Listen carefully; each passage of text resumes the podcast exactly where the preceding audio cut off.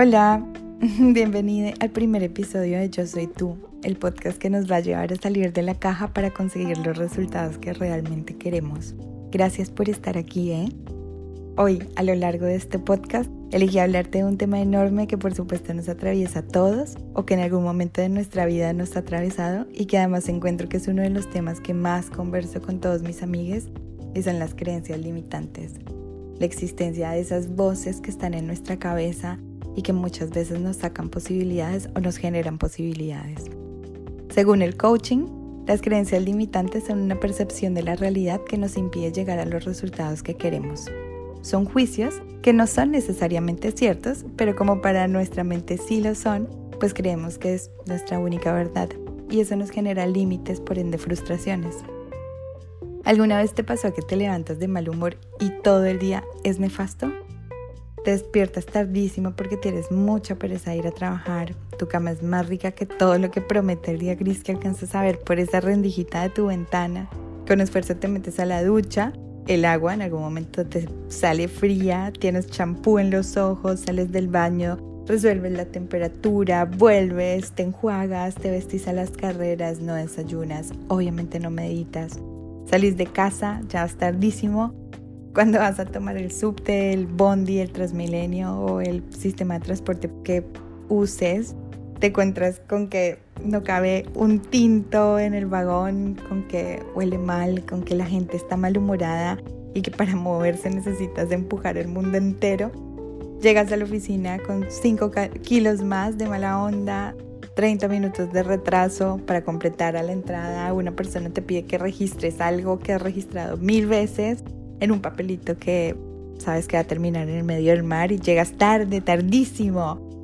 Y en el fondo sabes que estás arrastrando una vida contigo hacia ese lugar que en el fondo de tu corazón odias.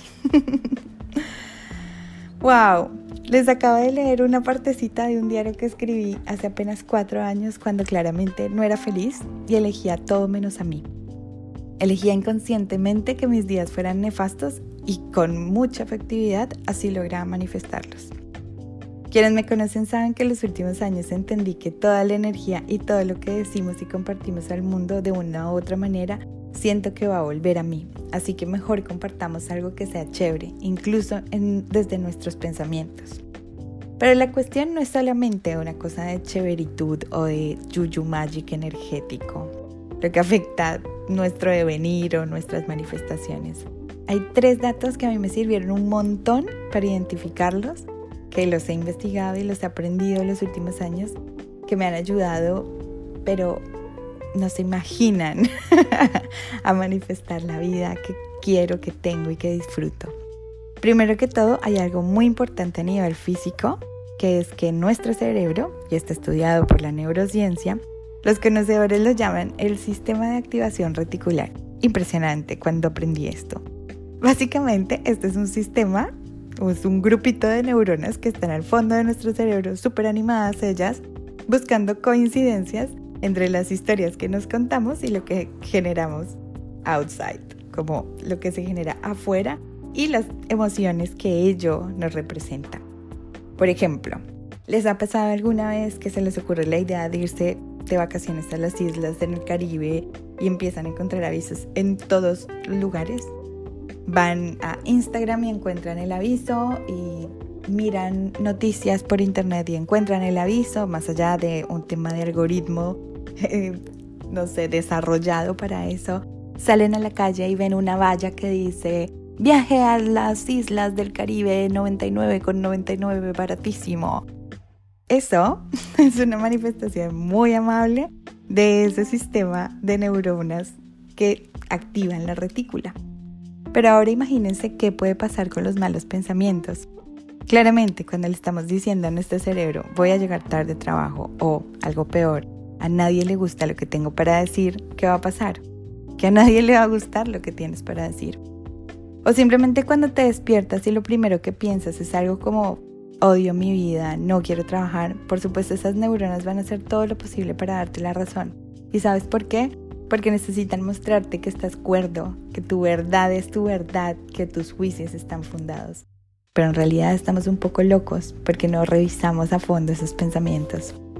Nuestros amigos del sistema activo reticular van a empezar a buscar rápidamente un montón de formas para fundar ese juicio o esa creencia que reside en tu cabeza y que la gran mayoría de veces ocurre a un plano muy, muy subconsciente. Muchas veces no somos realmente conscientes de lo que estamos diciéndonos o de lo que estamos pensándonos o de la historia que estamos contándonos. Lo cual me lleva a hablarles del segundo dato que para mí fue súper útil y viene del haber empezado a estudiar coaching ontológico, que fue entender que lo que creo de la vida no es más que un juicio mío que tengo sobre las cosas y que esto está basado en mi pasado, en lo que aprendí, en lo que me contaron, en lo que viví, en lo que me enseñaron o en lo que experimenté. Por eso, quienes me conocen saben que una de mis frases favoritas es, todos hacemos lo que podemos con las herramientas que tenemos porque esas herramientas existen gracias a los juicios que tenemos sobre ellas. Pero me voy a hacer entender un poco mejor. ¿Escuchaste alguna vez una amiga decir esa frase típica de todos los hombres o todas las mujeres son iguales? Probablemente esa creencia surgió de algo que aprendimos, alguna información que nos dieron cuando éramos muy jóvenes, o probablemente tuvimos el disgusto de vivir una experiencia que hizo que pudiéramos, entre comillas, fundar ese juicio. Pero si ahondamos un poco en revisar la estructura de esa frase podríamos poner a temblar tremendo juicio fáctico. ¿Es en serio que todos los hombres o todas las mujeres son iguales? Todas. Todas, todas, todas, toditas del, del mundo.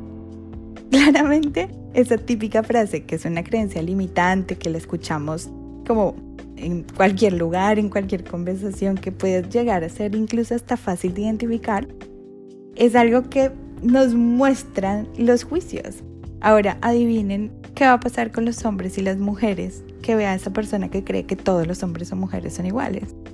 Pues van a ser iguales y van a seguir repitiendo el mismo patrón de la creencia que esa persona tiene.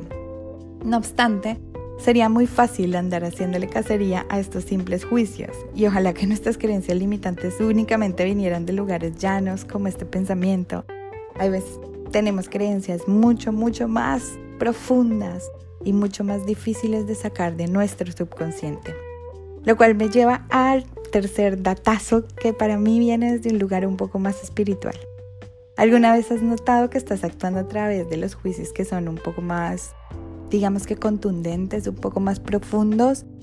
Como por ejemplo, no me merezco el amor de nadie o no soy capaz o no soy suficiente cuando apenas surgió la idea de hacer este podcast, todas esas creencias, así muy parecidas a las que acabo de decir, que habitan en mí, salieron a flote. Mientras más cabida les daba, más lejos yo estaba de hacer el podcast. Por ejemplo, me decía, ¿a quién le va a interesar escucharme? No creo que tenga nada importante para decir. Soy importante. Hacía un poquito de benchmarking y tú, me salían podcasts regrosos de gente súper interesante con 4.500 posgrados en neurociencia, en psicología, en tantra, en espiritualidad y yo decía, pero ¿quién va a querer escucharme?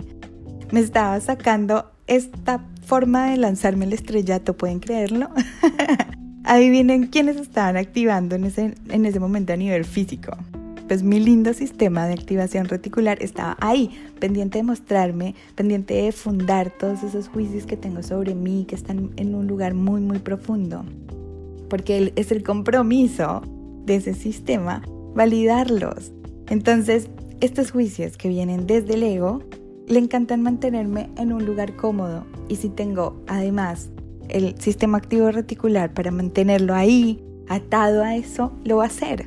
Pero mantenerme en un lugar de confort o en un lugar cómodo no es mi verdad en esta tierra.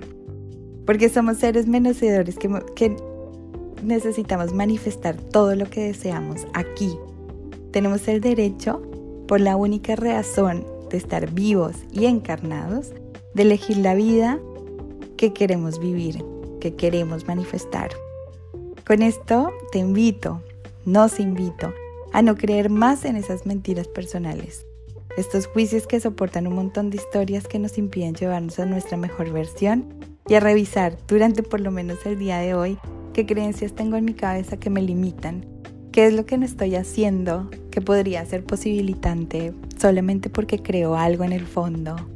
Porque no llamo a ese lugar para pedir un trabajo. ¿Para qué no lo hago? ¿Para qué no hablo con la persona que me gusta? ¿Para qué no decido lanzarme a emprender? ¿Para qué tomo esta decisión y no otra? Te invito a que lo revises te invito también a que me hagas saber, porque a mí me va a encantar decirte que todas esas mentiras que están en tu cabeza no son reales y que te mereces todo el amor, te mereces todo el éxito, te mereces toda la abundancia y todo el respeto de este mundo solamente por el hecho de estar aquí vivo y encarnado. Espero de todo corazón que este episodio te haya gustado. Te mando un beso enorme y un abrazo muy muy largo y nos escuchamos en el próximo episodio de Yo Soy Tú. Muchas gracias por estar aquí acompañándome.